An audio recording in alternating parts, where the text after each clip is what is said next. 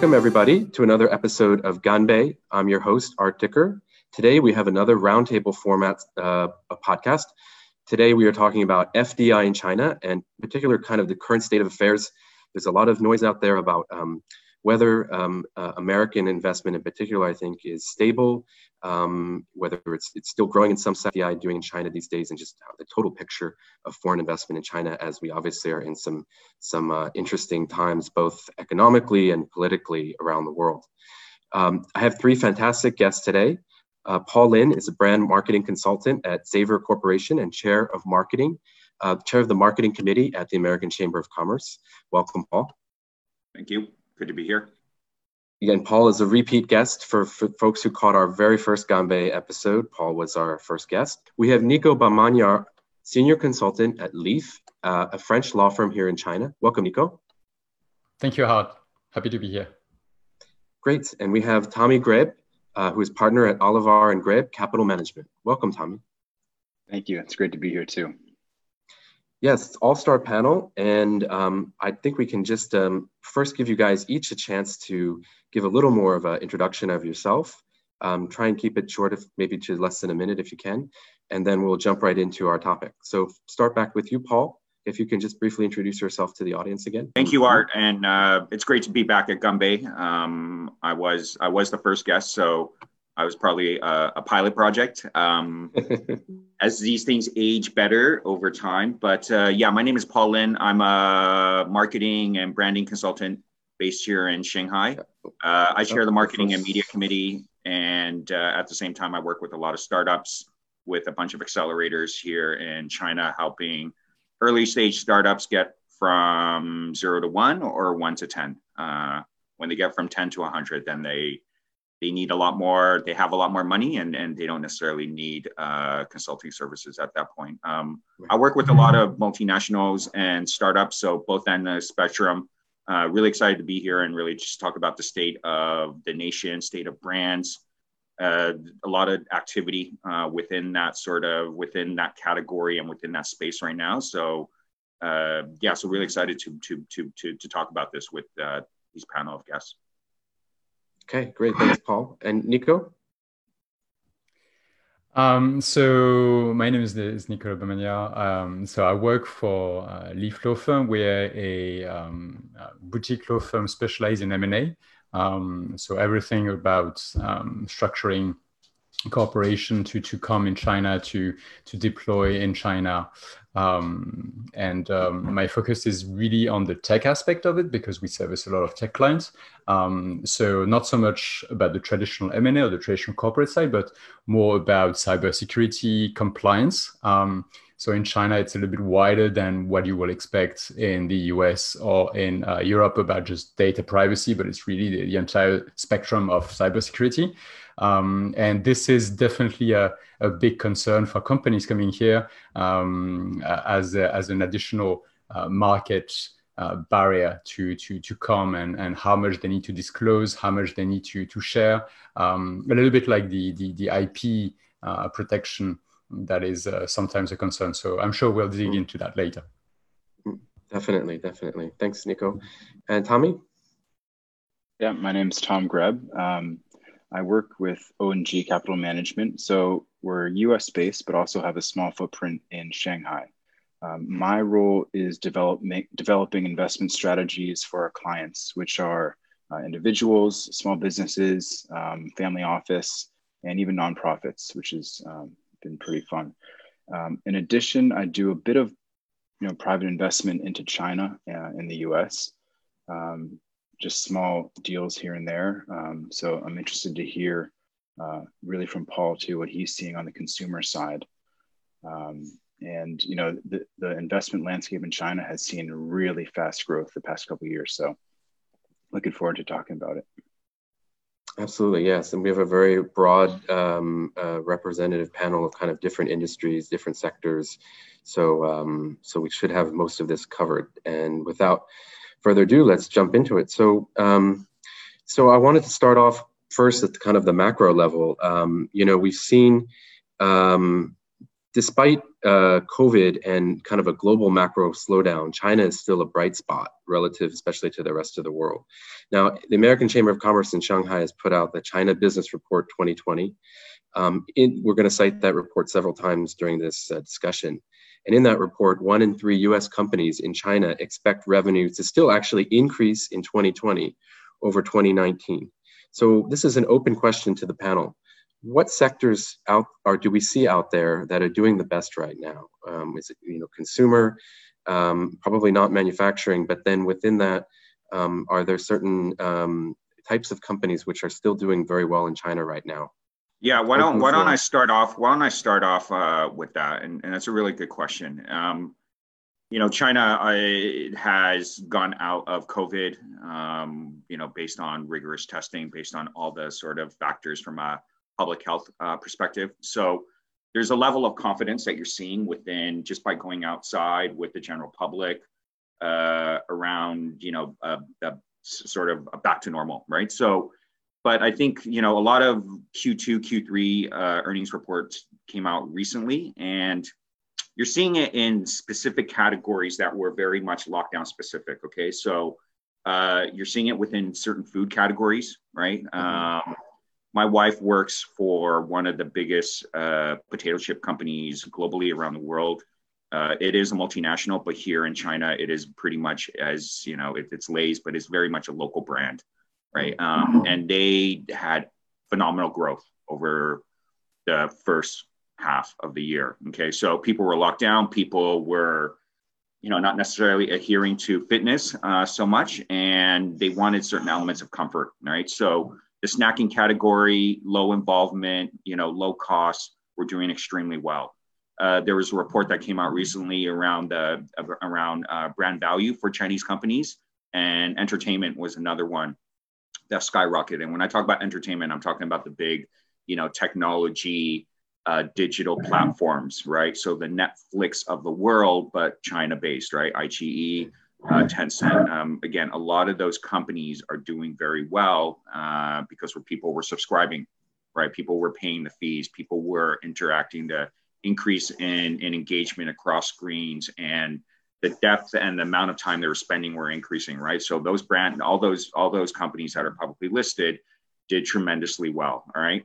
You saw it in categories that you know where you know some. I'll, I'll bring up some nuances. So beauty actually it would be it's interesting because beauty actually the behavior increased right in the sense that people were stuck at home people were actually more willing to experiment with different brands different types of products because they were at home right so not so categories around you know rejuvenation of skin um, you know mass all those different things that women had again had a, a huge amount of time they were still working from home but they had they could wear masks while they were doing a lot of their conference calls or sitting behind a computer. Again, those are use cases, but those are specific category uh, elements that were increasing over time. And then the other one is, is probably video games. Again, all of these categories are very much work from home, the ability to do it from the comfort, um, which again saw a lot of increases uh, over you know the first half of the year and are probably still increasing uh, as we get to the back half of the year. Mm. Yeah. Yeah, it's a good point on the gaming. Esports and live streaming is the not just China but US too, all over the world. Um, yes. So that's Activision, Huya, um, anything digital gaming related is just doing incredible. Yeah. And these foreign foreign companies, these are foreign companies participating in this kind of um, consumer and enter- and food F and B and and entertainment sectors just as much as local companies. You wouldn't differentiate uh, to differentiate them that much is, is maybe it's a rising tide lifting all ships and and and and and that's some of the optimism there for some of the, the revenue growth year on year for those one and three companies we just mentioned. Yeah, it, you, know what, you know, Art, it's yeah. it's you know when I sorry, let me let me just add some nuance there. So mm. you know we're seeing it across again. They're very much category specific, right? So within that category, it's very broad, right? So if we look at F and B space. Um, we were there again. The data showed that there was a lot of growth with you know uh, foreign snacking products, foreign food products. Uh, again, people were at home. They were more. They were open to experimenting and trying new things out because they were within the confines of home.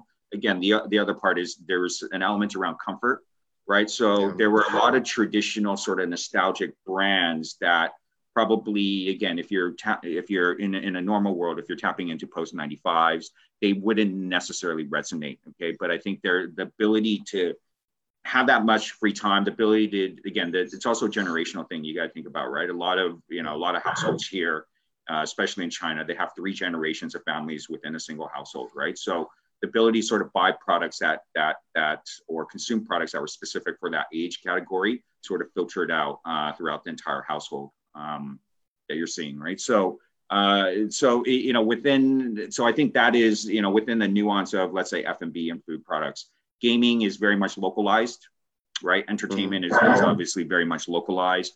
Beauty is is and and, and a lot of the cosmetics that we're uh, industry that we're seeing, you know, again with all the tactics uh, that Tom brought around around live streaming and and all that stuff. Again, where we were seeing a lot of that because people had time to to to do it. Okay, so yeah. yes, we're getting out of COVID. We're getting into the new normal. People are going out.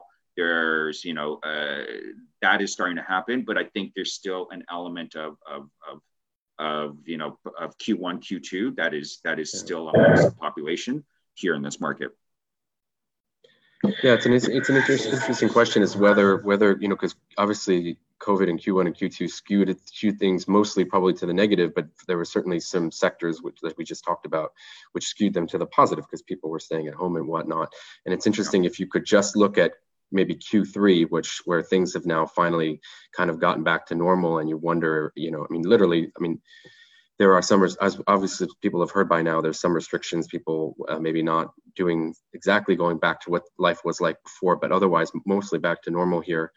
And I wonder if if that just means all consumer trends before um, before COVID are, are kind of back online and where they where they were going and and kind of six percent growth is, is back and and everything and and um, it, it's it's it is so hard to read the data because you you wouldn't know if those w- one out of three companies um, yeah disproportionately benefited from from Q1 and Q2 ironically from the uh, from COVID. So it's a good point. We won't, we don't really know for sure, but it seems like things are back to normal.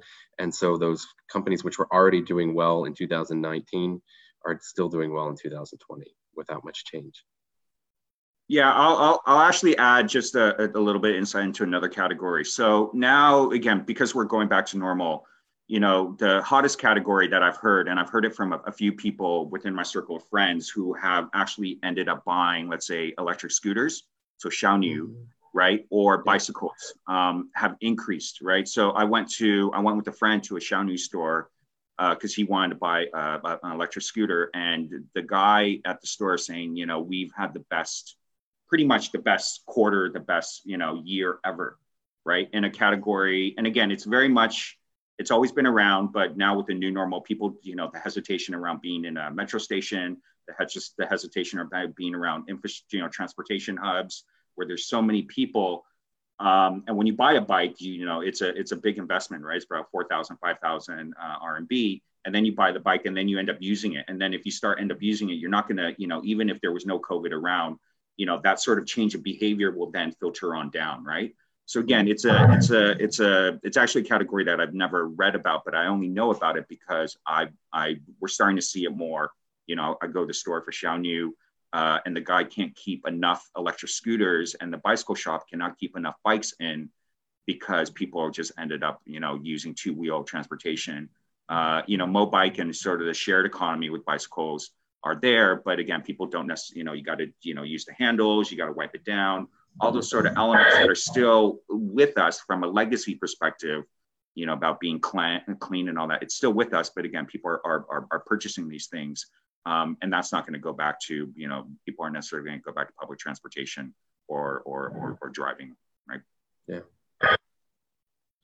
We're going to probably get back to consumer again later on but i wanted to switch a bit over to um, the us china trade tensions in general and that obviously i think most acutely is affecting tech, uh, but it does affect uh, broadly, I think, um, investment by U.S. companies uh, in China, um, especially. Of course, there's there's spillover as well, probably to Europe as well, which which perhaps Nico can can talk about in a bit. But but pulling some a data point from that same AmCham survey. Um, they're uh, looking at U.S. companies. Obviously, who the survey is. Um, the five-year optimism uh, about uh, the market in China is is is definitely down year on year, and 71.3% of U.S. companies are planning to either decrease or flatline their investment in China.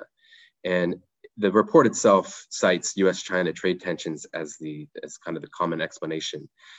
Um, here's a really broad question for you guys: Do we think the trade tensions um, are here to stay?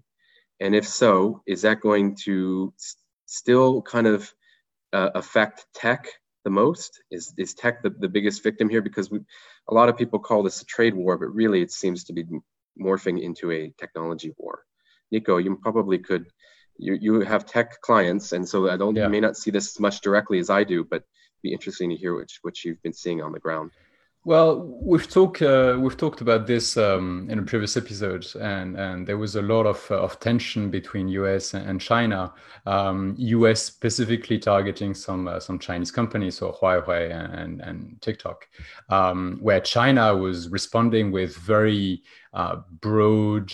Uh, policies, not, not specifically targeting uh, the US, but any foreign companies. And what happened is essentially uh, you get a lot of US company, of course, um, that was targeted by those, those policies in China, uh, but also any foreign company really the, were now being uh, collateral damages. So uh, potentially you have you have a, a European company um, now under the, the scrutiny of um, of Chinese government uh, regarding uh, regarding tech. And what I see is, and maybe this explained the decrease in investment from from uh, companies, uh, foreign companies coming to China is either you have um, uh, companies coming here to target the Chinese market, and they're going to invest, they're going to um, develop their product, they're going to do R&D, and they're going to um, uh, generally just tap into the Chinese market. And you have companies investing here um, to tap into maybe um, lower costs labor force, um, uh, especially for R&D. Uh, but this R&D will benefit the rest of the global operations. And I think that this part now is almost completely frozen simply because mm. as a foreign company, um, if you inject money in China uh, for R&D that should benefit the rest of the world, then you might actually lose that money because the tech will be stuck, because the tech will need to be reviewed um, by the government, um, will need to be approved to be exported.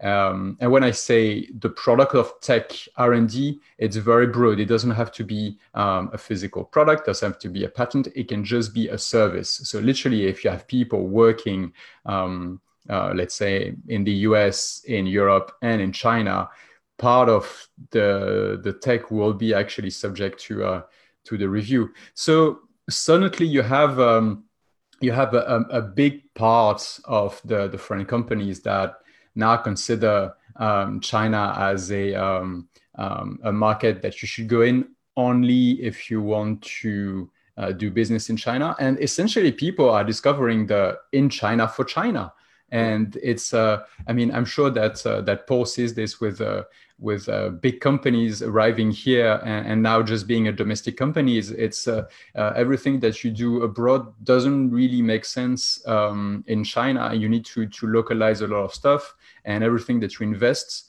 um, will stay here. So everything that you put in the China pot will stay in the China pot. you, of course, as a foreign company, hope that it will generate revenues um, but essentially, the uh, the the the kickback, so the tech kickback, the uh, the um, the benefit that you will get from your operation in China um, are not necessarily going to um, benefit the rest of your of your global operation. And, and I think that this is the the big um, the big issue that we have with this uh, with this U.S. China um, trade war slash tech war. It's a proper tech war um, is that um, uh, you need to understand as a, as a foreign company uh, that everything you put in China potentially will be stuck in China. there's a lot of there's a lot of onions, uh, layers of that onion to peel potentially. Um, the, you know, one thing um, I still, my sense is that uh, you're, you're right, Nico, that there is definitely a heightened risk for multinational companies to, to have more, to keep a high level of their R&D here for, for fear of not being able to kind of take the work product out of China and use it globally as they have always done because China is, for example, China has a, a tremendous pool of engineers um, and very um, productive and, and, and, a, and a big market to be in in the first place for, for, for developing talent. Um, I obviously the U.S. has very stringent like export controls, not just at the top level kind of licensing requirements, but for it can getting down into individuals, right? So in, in individual engineers, depending on their nationality, have to go through certain kinds of, you know, have to be screened off from from certain access and so forth. You know, I'm familiar with that from from spending years in the semiconductor industry, and I always thought that that was quite a, a U.S. kind of centric, U.S. kind of I don't want to say quite paranoia, but a U.S. kind of um, heightened regulatory scheme. Do we really see China moving in that direction too, or is that still just kind of threatening to say, well, you know, if you're going to be doing this uh, in the U.S., then we're going to be doing this in China. We're going to all of, like you said, all of the all of your your R&D your um, results, which are, which are in certain industries, may have to be reviewed before being exported, or is that still kind of um, is China still in the phase where they're still welcoming foreign investment in R&D and and would be wary to for that for that perception to be out there too much for multinational companies? China will always welcome foreign investment, um, especially in the form of IP. Um, mm-hmm. So it doesn't have to be money. Um, China has no money problem. Uh, this, this, is not even the, yeah, the question. Um, mm-hmm. But if you look at the the opening uh, since the 80s, uh, the, the, there is um, a strong appetite uh, for for IP for tech, essentially to to get back at the at the, at the level where, um, for example, US and Europe are. So, you, you, essentially there was three waves. There was the the the, the 80s, 90s waves where it was all about grabbing all the uh, the tech possible. Um, there was the uh, the the 2000s uh, wave where it was all about creating slowly the domestic market, so getting that that tech and that IP um, on the markets and and um, create the consumer loop. And and now we've seen um, since about you know, 10 year um, the the opposite uh, trend where it's more about China going global, uh, but still feeding um, IP. So either uh, you get external uh, feeds of, of IP and you can consider that as a foreign investment, um, or you get domestic champion being uh, being built here. Um, so China is, is very aware that um, they, they, they, don't have the capability uh, yet um, to, to be um, really innovation uh, leader. Um, and um, they are at a level now where they are innovation champion, I would say. Uh, we see a lot of uh, Chinese company pushing. Xiaomi is, uh, is doing some remarkable progress. we have a lot of of big Chinese company here really pushing on innovation. Um, but it's going to take about 30 years to reach a level where China is uh, really going to be uh, a, a, leader. And when I say 30 years, this is not my analysis. This is actually the policy. Uh, if you look at the policies for 2006 about um, pushing uh, forward uh, China on innovation, the goal was for China to become a champion by 2020 this is now. So they're on target. Um, so everything that you see happening now about slowly locking some um, some tech uh, in China, uh, so really absorbing, digesting. This is all part of uh, a plan, and and some people tend to forget this, especially in the in Western, um, you know, uh, political systems where it's very easy every four or five years to have a complete different direction. Uh, in China, you always have a, a, long game in mind, and and this long game regarding innovation is. Uh, is, is very much uh, on point at the moment. So 2020, China is a innovation champion, and 2050, um, a leader. Yeah, Yeah, no, absolutely. I, I think I think China, as you said, kind of still is is is a in a lot of technologies is a generation behind. And, and again, semiconductor industry, which is has sort of become the front line of this technology war lately, is it's it's definitely a generation behind, and it's not something that you can just, as you said, China has a lot of money, but you can't just kind of drop money from the sky and and suddenly build a a um, a, a, better chip, um, a world a world um, uh, global leading chip. And one of the things why I think that China is probably going to hesitate to completely reciprocate on some of the export control restrictions is one, it's it's it's cutting off your nose to spite your face a bit, where um, you're already being restricted so heavily by the U.S., um, which is dominant in this industry. Um, you would want as much foreign talent and as much foreign investment still to stay here as possible. I mean, for example, anecdotally, they're bringing lots of engineers over from Taiwan, which is also an, a great hub of the semiconductor industry with very big pay packages to recruit these folks to come over and work here. Um, and it's just, they have every incentive in the world to be open still to foreign talent and foreign investment in the tech space. So my, my take is that at least in some sectors, still a lot of noise just to be like, well, we can be tough too.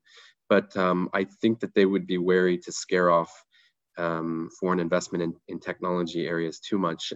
What I do think may drive some um, of the slowdown is more that they, the foreign companies themselves see that the market is not here like they thought it was before. And that's part of that is, you know, tech, a lot of tech, at least again, if we're talking about semiconductors uh, and other other kind of um, hard technologies is B2B oriented. And in these sectors, um, it's less about patriotic kind of I want to buy a Huawei phone versus an Apple phone. It's more about I um, in this sector or in, relying on this technology am nervous right now to partner with an American company.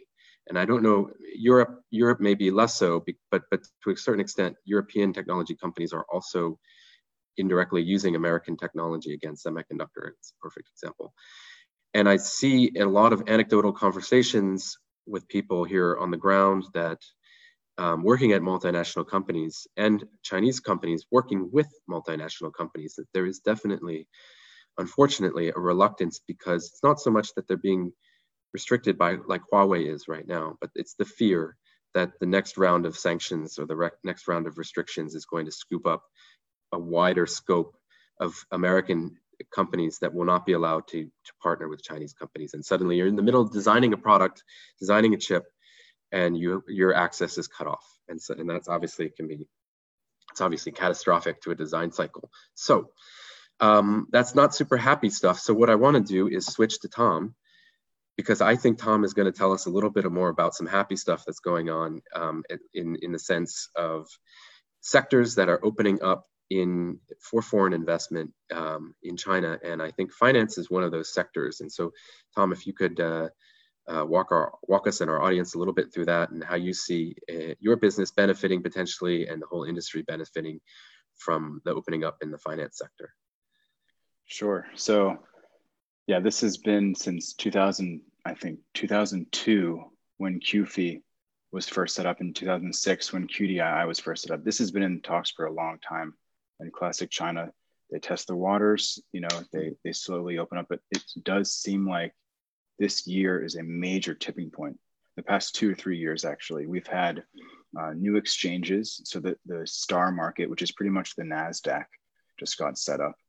Um, we have new laws about how you value your investments. So it's no longer just um, like an opaque type of valuation. You have to market to market every day and it's a good it's definitely better for transparency especially with, with these fixed products that there's trillions of dollars in and and they say it's guaranteed. Um, now they re- removed the guarantee. So everything is really opening up in a really positive way. Um, most recently of course we have foreign players are now being allowed in. Um, they said they were going to do it for a while but now this year it's actually happening. So vanguard has a robo advisor with with ant group um, BlackRock just got the, the license to sell mutual funds. Citibank, as you as you put out earlier, um, you know they can custodian assets and they're setting up a securities business. Amundi now can do outbound investment. Um, so that's the good. and I mean, the good is that definitely it's a huge market. Um, Maybe it took a while to finally get opened up, but it's but it's finally opening up. Right. I mean, they're, they're estimating that by 2025, the fees that are generated from these, you know, financial, you know, asset management is going to be 75% of what the U.S. is is right now. So mm-hmm. it's really going going fast. Um, but I there are some reservations that I that I wanted to go through. Um, as a foreign brand coming into China, I mean, this is like kind of a macro point of view, but are they going to trust you to start managing Chinese stocks? Like, who knows Chinese Chinese companies better? A local mm-hmm. domestic company that already has a name brand that's been here 20 years, 30 years, or a new guy coming in. The name brand doesn't have as much weight. Um, and Chinese investors are very fickle. They're known to jump from fund to fund very, very quickly. Um, like Yua, Yuebao, um, they were the biggest you know, money market in the world. They lost 50% of their assets almost overnight when yields dropped. Um, so the Chinese market is very difficult to crack, especially as a foreigner. Mm. Um, and then my other reservation, and this is what I kind of see on the ground, um, are Chinese investors ready for traditional asset management? As in, I can invest in in the S and P or or any type of index. I don't have a guaranteed return. I have potentially 30, 40, 50% potential losses if there's a stock market crash that is scary as a first time investor and as a Chinese uh, investor who, who hasn't seen the history of the US and, and understands that markets generally do go, do go up. Um, so it is very difficult uh, to, to crack this nut. Um, so well, it's interesting. Hand, yeah. Well, uh, just a couple of good points to follow up from that. So, so if you know, looking at Chinese investors who, let's say, in the uh, at a personal level maybe have been been um, spoiled a bit by you know a, a real estate market that it seems to be a, a, bubble that never pops. And um, and so um, a lot of people have gotten housing let's say for free when the when the SOEs privatized it 20 30 25 years ago or so. And or just for whatever reason you know here in Shanghai you know it's, it's very common to see someone owning two or three apartments and and kind of not even needing to work really which is which is a whole other topic we could get into someday. But but um, the uh, but that's kind of like uh, you know that's that wasn't a result of good asset management, right? Or something like let's say good investment decisions or something like that. And then on the, the other side, you might have someone who might be in an uh, I, I suppose a potential LP in a fund or someone else who needs who's ready to invest in alternative assets, not just putting their money into the stock market and they have maybe made their money in you know either real estate development or industrial sectors where they just kind of relied on cheap labor and low cost of capital and um, kind of a, a, obviously a rapidly growing economy. And so are all of these and how, how do you have to educate these kinds of investors who maybe got their wealth not in the traditional way and built it up kind of through proper asset management capital management it's just a, it's a long process no different than starbucks. When they first got here i think it took them five years for any type of traction. Um, mm. chinese the classic chinese investor starts very small and then once there's returns and they trust you they just increase and increase. So for those that can stick through it you know maybe the first few years i think they're they're, they're going to be golden and the market's big enough where they know it's worth it. Um, but as mm. you mentioned earlier they they will be losing money most likely mm. for the first couple years. Um, so Citi, who now, as I mentioned, can custody assets, last year um, they turned down the offer to, to enter China because the rule was they had to bring in 35 high level executives. Um, and that would have cost them a fortune with, you know, so um, it, it's going to be a difficult road for um, the foreign firms for sure. But everything positive. It's open. I mean, this is exactly what China needs. So right, positive, but, but it's going to be difficult. But but so Citi, but Citi, the, the specific news item you mentioned was it looked like Citi was was potentially trying to become a, a local investment bank, um, yes. if I read that right. So then, so yeah, so you're you're, you're saying, for example, these big um, firms, which big investment banks, um, commercial banks, and, and investment banks, maybe traditionally had been fighting over the work to do the underwriting business for IPOs in the Nasdaq or NYSE. Right Uh, Hong Kong, maybe they still, of course, did a lot of those as well. But now that there's definitely seems to be a clear policy preference for local IPOs, and of course the vol- the valuations, the P ratios have always been very high here, and so it's always been very enticing to try and list locally. And the floodgates are open a little bit because I know there was a big backlog historically of um, CSRC letting companies list here. So um, with all of that, it seems like it would be a great market, and and these global investment banks have so much more experience, I would think, than than the local champions here. A lot of them, which are which, no offense, are government owned, right, or affiliated, and so usually those just you know they don't have the same experience and, and skill and performance so even still you still is it can we maybe we need to distinguish between some of the that kind of transactional work and then sort of the personal asset management work There's, you think some Definitely, might be more yeah. More favorable for multinational companies and others less so? That's a good point. The ipos that's a huge gold mine if they can crack that especially with the star star market. Mm-hmm. um, there's no cap on first day returns so stocks are seeing 10x you know which is kind of a warning sign. Um, yeah. but absolutely there is a differentiation between the institutional and the retail. Um, I will say that the retail, yes, they care about back tested, you know, historical performance, but if that year you're not performing, they're out and they have someone else. Right. And the, then the thing is, domestic firms are doing just as well as foreign. Um, I think mm. domestic is doing like nine something percent, and foreign firms have done 10 or 11 um, annualized. So it's just almost just as good. So um, it should be should be interesting. Just a quick note on on Nico's point about um, whether China wants you know new investment. I think absolutely, and for the financial world, I think it's centered around risk management. Chinese, you know, China does not want to make a mistake. And when you're dealing with derivative, I mean, it's like nuclear weapons, pretty much. they do not want to do anything wrong. So they're getting yeah, they're, they're definitely doing it right by by getting you know the, the smart, the best of the best in here, um, you know when they are. So all of that talk of asset bubbles and nobody wants to have the kind of the next mortgage-backed securities scandal here in in in, in, in or, or um, a bubble bursting here in here in China like it did in the U.S. a few years back.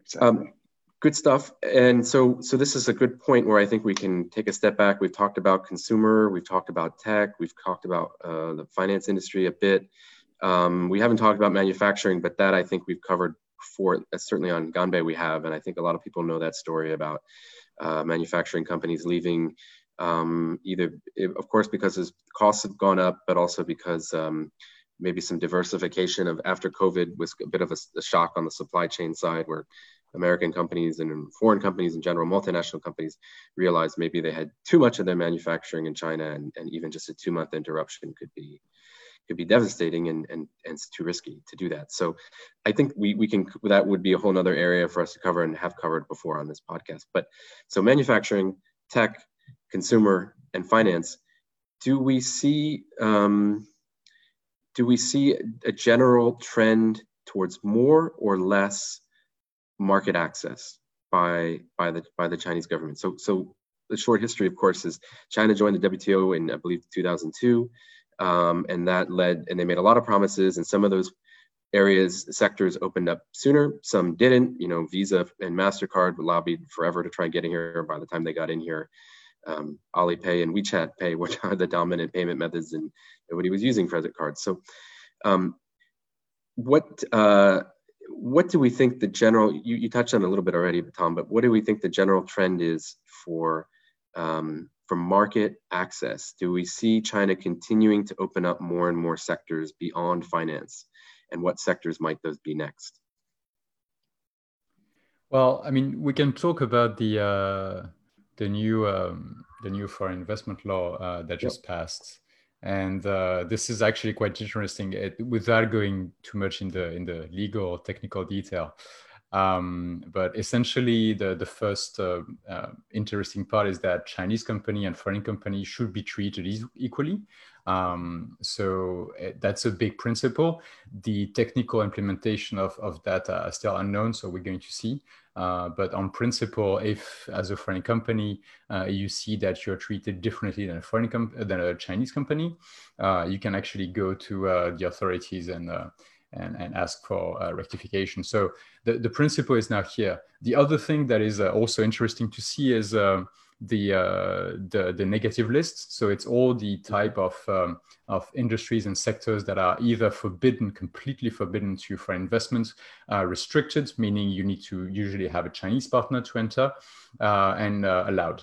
And um, so this this negative list um, has seen essentially a size decreasing over the year. There was uh, more than 100 different sectors listed um, about 10 years ago. There's now about 30, and it's actually going down. Even uh, automotive um, is um, is uh, deemed to be removed from the uh, from the restricted. So we see more and more sectors and industry being completely uh, open or at least restrict uh, uh, the, on the restricted side. So uh, uh, less forbidden, less restricted, more open uh, sectors. So I think there is there is definitely a, an opening. Um, the interesting question would be really why, and it's again like coming back to um, why is foreign investment so welcome? Uh, what is the plan? What is the long game? Is this uh, about innovation? This is what I see because I read everything through the, the tech lens. Um, is it about, um, I don't know, maybe uh, building a stronger domestic market with the rise of the middle class? Maybe uh, Paul has a, a point of this. Um, uh, this is, I think, the really interesting question that foreign businesses needs to uh, needs to have um, an answer to. Yeah, Paul, what, what do you think about that as far as, um, you know, because foreign foreign investment is, is definitely a smaller and smaller um, percentage of uh, compared to the overall GDP, I think. And and we do see, I think the AmCham survey that we cited it does, does say that foreign companies, to, to Nico's point, are viewing um, the system as more transparent, and the, and the new foreign uh, foreign investment law is a good step in that direction um, that there's kind of this principle of, of uh, I guess called national treatment, right, where there's no dis- differentiation between foreign and, and Chinese companies. But but then still on the ground, as far as I, I wonder if if it's almost I'm trying not to be too pessimistic here or too cynical, but I wonder if it's if it's just so if it's convenient now almost to to, to not make distinctions anymore because Chinese companies are so strong they don't need any protection anymore. Uh, that's a that's a good point, right? I think there have been, uh, you know, anecdotally, and and some of the clients I've been working with, they they've said that the from a practicality point of view, uh, working with the government, getting licenses, getting anything administrative done, has been a lot easier. Okay, um, and I think Nico touched upon that. I think the execution of that, you know, I think yeah, it's one thing to set up your base or to set up your house or you set up your store or or your business but then to be able to get customers to be able to do the acquisition part to be able to find relevant partners in the in the marketplace i think is still challenging okay? So those are unwritten rules. Those are just the the sort of the cultural nuances of doing business here. Um, you know so i think from a standard you know yes big market a lot of opportunity huge population you know multi-tier cities geographical regions I think all those things are, are definitely in place, right? The execution of that becomes a little bit more challenging. And that's the part that I think from a, you know, from a marketing perspective, from a front end consumer perspective, that's a challenge, right? How do you differentiate? How do you stand out? There's so much competition in this market. Um, I, I, you know, all those nuances of, of, of just succeeding and, and, and getting your product off the ground, whether it's a B2C or B2B product, I think those fundamentals are, are, are still in place. Um, on on that note right so mm-hmm. it's uh you know it's a it's a it's again it's a double-edged sword. I think what china i think china recognizes what's happening right? And a lot of what i've been reading in the wall street journal has been around sort of you know north america has this sort of this this this this this sort of you know misunderstanding of this market and then it's being and then you know politically it's being filtered throughout. And so it, again i think china needs that foreign investment there's a lot of innovation. You know, uh, global companies are not seeing growth uh, in other markets, right? So new business pitches, you know, uh, you know, with markets with with agency services, again, it's a lagging indicator. But you're starting to see a lot of global HQs putting a lot more emphasis on Chinese companies, Chinese uh, you know, regional directors here to say, hey, you need to actually make up a lot of the growth that's missing in any that's missing in other parts of the world, right? And and it's like, you know, wow, that's you know, a you're finally listening to the fact that you know I'm important because I'm based here in China, but you're giving me now these un, unrealistic expectations because of the fact that we're growing and we're back to new normal here. So you know, it's it's it's it's it's it's it's sort of both sides um, that are making it challenging to do business here. At the same time, yeah, it's open. There are a lot of companies. You know, a lot of companies are signing up here. A lot of small and medium-sized enterprises are coming in with unique products, unique services. But then you need to put a huge amount of money just to just to make yourself relevant for for local consumers to understand who you are. So that's the brand awareness part, um, and that's the that's the challenge of of of, of business um, overall to sustain itself here. And do you and, see uh, do oh, so oh, go ahead, sorry. Nico. That's good. Yeah, I just wanted to add um, another. Uh, misconception that foreign companies have when they when they enter China because you need to check a lot of money on on accessing the market and so on. And um, one of the other dangers is IP. You need to protect your IP and, and there is always this misconception of uh, foreign companies uh, always being targeted by, by Chinese companies, uh, by domestic companies, and um, as a prey. Um, it's almost like you know you, you you would have a foreign company entering a room where everybody is just waiting for cutlery to to dine on them. It's actually not the case. Uh, I see this uh, on a on a daily uh, basis uh, domestic company also, you know, in China between each other do have uh, some not so good practices regarding um, IP, acquiring IP, or just stealing IP. So it's the name of the game, unfortunately, here, and it has nothing to do with being a being a foreigner. If you have something valuable, you need to protect it. It doesn't matter that you're foreigner or not. Um, you might maybe not read the game as well as a domestic company do but it's uh, it's uh, unfortunately it's a common practice. Uh, the good thing is uh, the government is actually uh, very aware of this. The the um, new foreign investment law is actually um, putting IP protection uh, very much forward. so I hope that we're going to see some change. But it's essentially not it's nothing personal. Um, if you're in foreign company, you just need to protect your stuff. Yeah, Absolutely. And Tom, speaking of IP, so um, your, you know, a, a, lot of the IP I imagine in your in your industry, broad, of course, broadly speaking, is is know-how and and kind of um, methodologies and and that forth.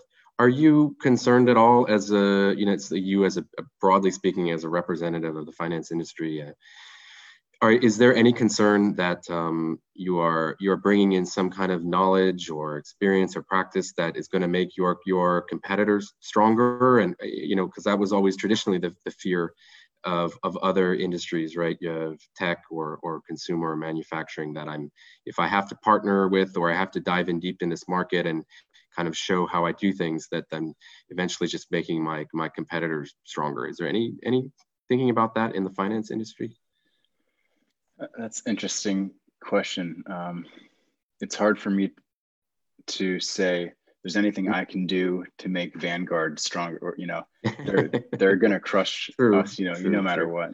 Um, but in other, so not this isn't my um, sector, but in trading strategies, that's where a lot of IP comes into play for finance. Yeah. So these are like algorithms that can buy and sell really quickly.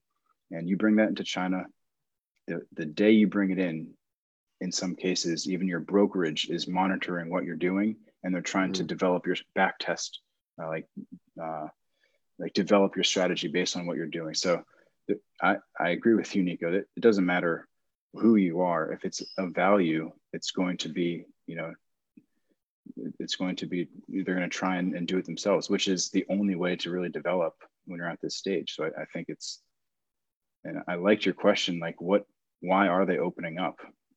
I think it must be because they know that they'll develop better um, if they have new talent in here. They're just not going to make the same mistake as they had for the past, you know, thousands of years when foreign, you know, you know, foreign entities come in and just, you know, do some bad stuff. So I think they're doing it really well. It's it's cutthroat, but yeah, I mm. think it's a pretty positive outlook.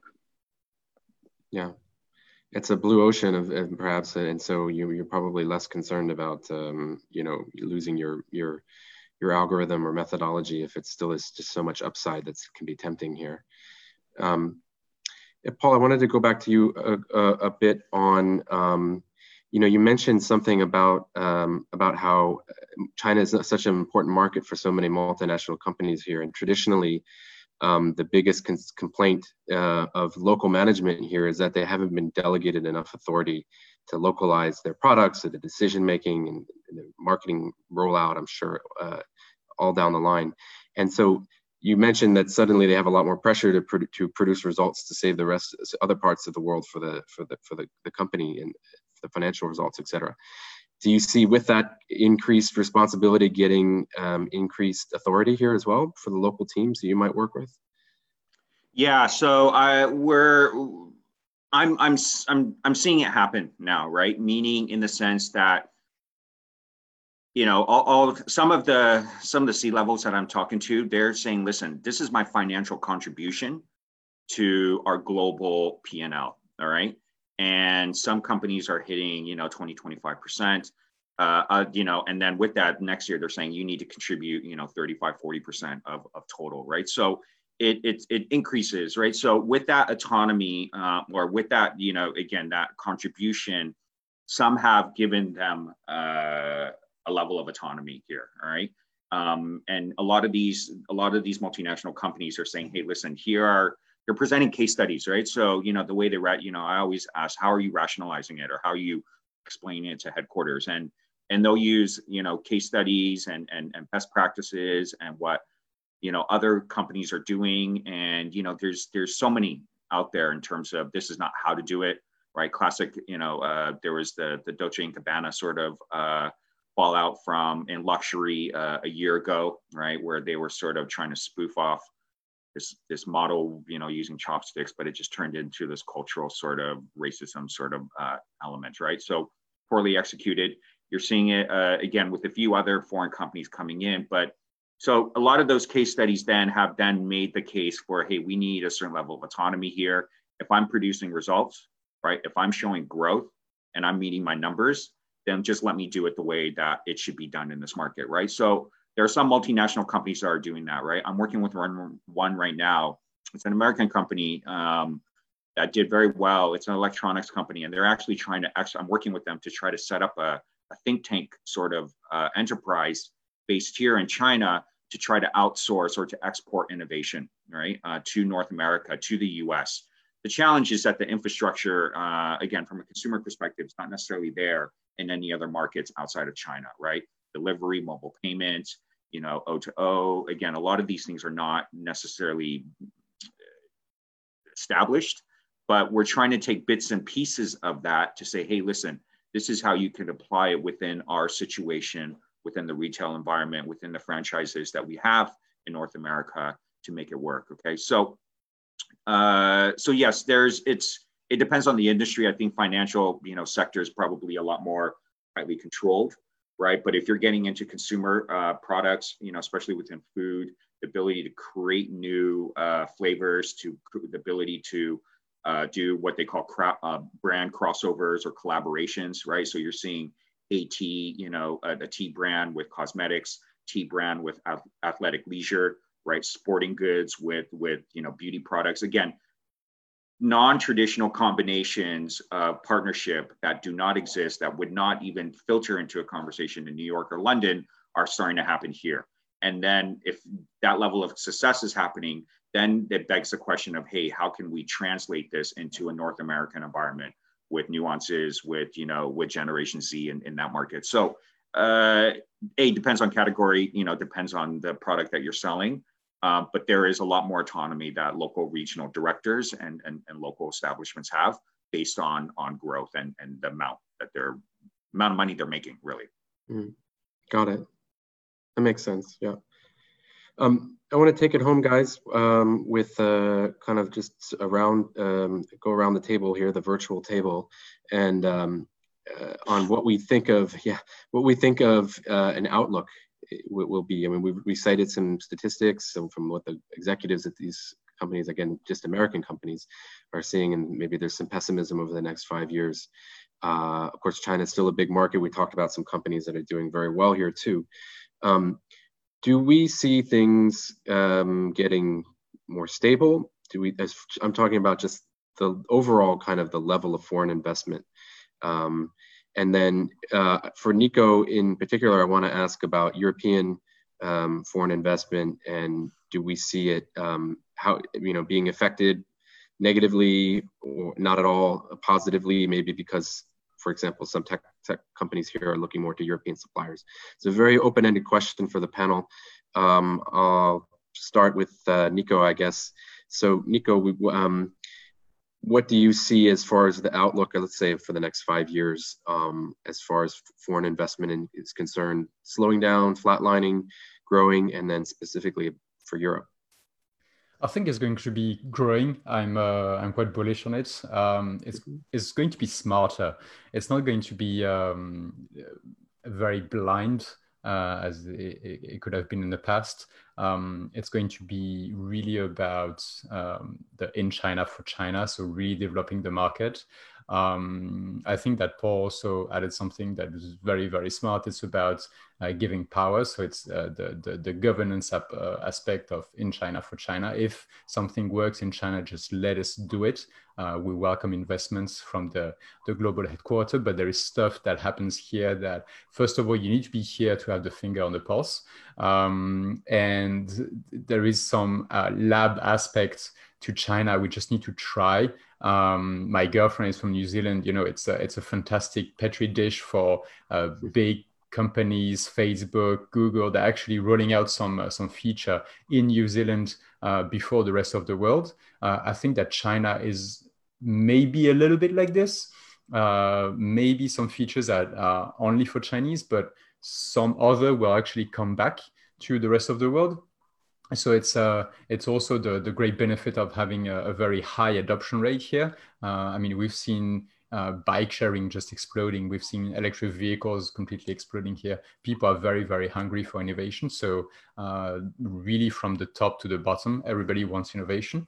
Um, so I see that uh, companies are, are continue to, uh, to invest here in uh, both capital and, uh, and innovation and tech. now the, the, the issue is will you have to choose between China and the US? Uh, because we've seen that now the supply chain of uh, tech and of R&D um, might be in conflict if you're uh, providing tech to China, uh, then you can't use US uh, tech or the other way around. Uh, there was actually some policies in, in, in, China a couple of months ago saying that the supply chain of your product, especially uh, security and IT security products um, need to be safe from any political or uh, uh, trade tension. Uh, so again, no specific mention of the U.S., but uh, still a little bit. So uh, there might be some some hard choice to to to be made by um, European company or, to that extent any non-U.S. foreign company. Um, will I choose to uh, service China or will I choose to service uh, the US? Uh, this is still uh, not completely clear if that's a, if that's a hard choice. Um, I think that November is also going to give us uh, maybe some some indication about um, what the, the, the Chinese uh, position is going to be on on needing re requiring that that hard choice to be made. Um, but I think that uh, companies, especially union companies, uh, should really look at establishing uh, Chinese operation um, only for China and um, as either a spin-off uh, and completely um, you know, doing a spin-off of the operation in China that is just going to service China and that's all, and nothing is going to come back, or targets the entire global operation towards China and, and forget about the US, which is a hard choice yeah, the U.S. is definitely still in a, is still still the, the biggest market for most companies. Although uh, that yeah, that's a hard choice, and it's crazy in some respects that, that that companies have to make that that choice. I mean, many of us that we've all you know lived in China many years, it's hard. I don't think any of us really saw this this completely coming. But that's that would we would go off on a whole other tangent if we got into that. Um, Tom, uh, what's your what's your take on the outlook uh, for foreign investment over the next five years or so? Um, well, that that seventy percent statistic is is pretty interesting. Um, mm. I do wonder though, is that just general investment anywhere is decreasing, not just specifically to China? Mm. That's that's that's a good point. point. I mean, companies here. I mean, I, so I've been in the U.S. since uh, March or so. They're really hurting badly, like really bad. Stimulus has run out, uh, depending on your sector. It's pretty terrible. Um, and on a macro level, looking at the news every day, if I was someone who hasn't been into China yet and I'm I was considering it, if I saw the news like like what's happening now, I I would not even consider it.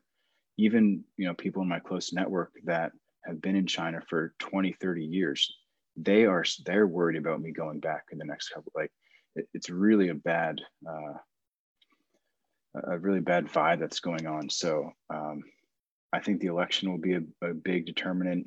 How the U.S. pulls out of COVID will be a big determinant on that. Um, but you you can't obviously you can't ignore China. It's it's it's you know going to be the, the biggest. So I'd think whether it's five years, ten years, or, or fifteen years, it will eventually come back. Yeah, no, that's a good point. It, it, it, first about about whether whether it's just a global phenomenon about um, just a general pessimism about um, putting in new investment and there's so many unknowns and when there's unknowns companies tend to just, to just kind of sit on their hands and not make investment decisions so it could be some of that for sure. But china's a huge market it's hard to ignore it despite all the political tensions but for small companies coming in here it's a huge investment for them and so i could see why they would they would they would not want to make that leap. Um, it's as Nico mentioned before, it's a, it's a lot of cost, upfront cost, I think, you know, to, to come here in the beginning. Uh, Paul, how about you for um, your outlook on um, um, foreign investment overall um, slowing down, flatline, or, or increasing, let's say, over the next five years? Uh, I think it's I think it's split, okay, and I think you probably have to probably dissect that question uh, into finite details. So, uh, you know, public health is pretty much uh, stable here. The people trust it. Um, it is and with that will dictate the way that consumers you know interact the way consumers behave the market conditions. Just based on that sort of element in and of itself i believe that foreign investment will probably continue. Again i'm not at a macro level where i'm looking at financial or or manufacturing. Um, i think manufacturing from a probably a high end you know uh, perspective in terms of the type of products they're making will probably still stay in this market okay? Uh, what I'm reading in terms of outsourcing is probably, or, or moving, shifting is probably low end uh, type of uh, commodities and products being made, not sort of, you know, I've, I've, I've, I've worked with, there's one person I was talking to and he said, listen, the type of furniture that I could get from manufacturers in this market is just of a better quality anywhere else around the world at a price point that I cannot beat. All right. And even if they increase, you know, if the prices increase by 15, 20%, it's still I would still, you know, double down on this market just based on the quality um, uh, that is being made here. Okay, so uh, I, I think, I think if anything, I'm hopeful. I think China, because of the fact that they've been able to stabilize it from stabilize the condition from a public health uh, perspective, that has then allowed it to accelerate every other aspect of business uh, economically that the rest of the world is just trying to wrestle with because they have not gotten public health down. All right, so uh, and then based and, and then the other layer, what I spoke to earlier is around uh, globally, you know, these a lot of these multinationals, a lot of these FMCG brands, even automotive, you're seeing it. They're not picking up. You know, people aren't buying, right? It's, it's just not picking up. So they're relying on China more. Um, and then, you know, again, it's a cliche to say China's a big market, and and it's you know true because it dictates a lot of businesses and the decisions that they make especially at a regional level, uh, market in market level, regional level, and then globally, right? So I'm optimistic. Uh, I, I, think it, will increase again. You're seeing, uh, you know, other, you know, pharma is a is a is or, or sort of pharma is a category that will increase here in this market, right? You're seeing the trend lines of, of people just getting older. So, you know, that is, and, and I'm seeing a lot of, uh, I'm, I'm, I'm talking to a lot of people where they're saying, you know, insurance companies, life insurance, a lot of these policy companies coming in and they're, they have the ability to, you know, again, it's untapped because it's still immature, right? Tom could probably give a little bit more nuance, but again, these are things I'm seeing um, that are happening. Uh, so I'm, I'm optimistic and I think it, there will be more investment here, depending on the category. Um, again, there's no intellectual property with food per, se, right? Flavors are flavors, and and and and, and what you see uh, at the store in terms of our restaurants. Um, but that will start. That will continue to increase because it's just a lot of mouths to feed uh, here in China. Makes sense. Yeah, this this this. It sounds like overall we are we are cautiously optimistic. Is that fair to say? We are we we we all have our kind of our, our livelihood here. I'm, and Tom, we're waiting for you to come back um, when you when you can. But um, but we all we all have uh, you know a lot of invested here. We've all been here many many years, and um, we just think I'm sure it's hard to ignore. It is a cliche to say how big the market is and how, how well even foreign companies have done here, despite some of the maybe the disadvantages, protectionism, and local companies getting better and better. Still, right now, it's such a bright spot. Um, well, that's about I think all we have time for today, guys. I really appreciate it. Fantastic panel. Uh, Tom, thanks for staying up late on the East Coast for us. Uh, but I know these days you're, this is actually right on schedule for you, uh, albeit it's Sunday at your time.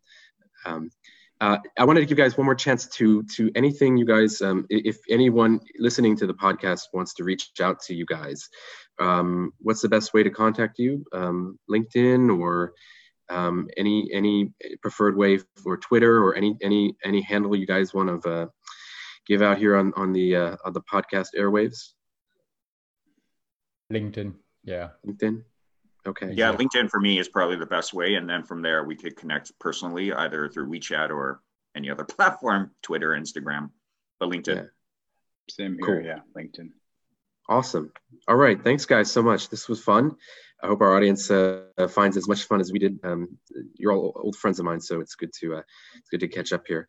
And uh, and that's a wrap. And um, thanks everybody for listening to another episode of Ganbei and over and out.